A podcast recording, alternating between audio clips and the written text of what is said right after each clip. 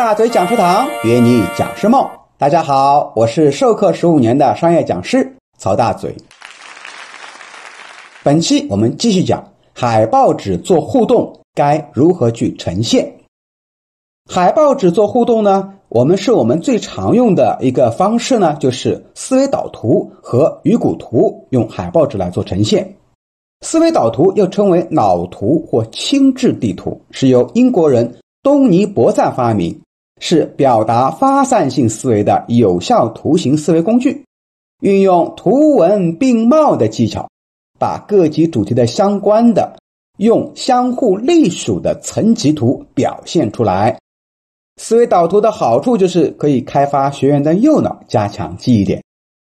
其次呢，通过海报互动法用的比较多的呢，就是刚刚说的鱼骨图。鱼骨图是由日本管理大师石川新先生所发明，故又名为石川图，是一种发现问题根本原因的图形呈现方法。现代工商管理教育将鱼骨图划分为问题型、原因型和对策型三类。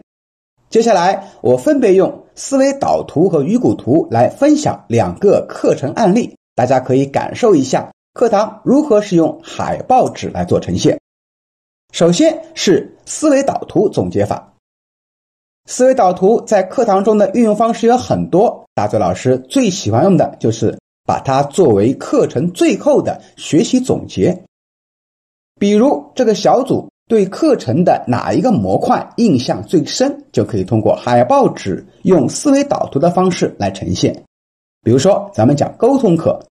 在当中呢画一个圆，写上沟通技巧，然后往外发散呢，就分别画沟通的几个小技巧，每个技巧呢又能进行发散三度分解，然后用不同颜色的笔去绘画，配上图片，做完以后呢。再让小组派人上来，对着海报纸给大伙儿做讲解。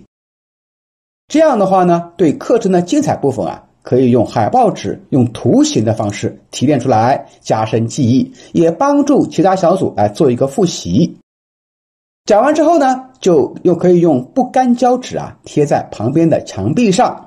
上面呢可以写好小组的名称，甚至还可以签上小组成员的名字。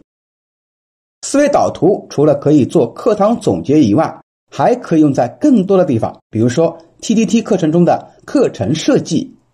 也还可以用来拆书，提前让大伙呢先读一本书，然后用思维导图把这本书的精华部分给绘画出来。好了，关于思维导图的总结呢，我们本小节就分享这么多，欢迎持续关注并转发培训师职业宝典。我们下期节目接着分享鱼骨图。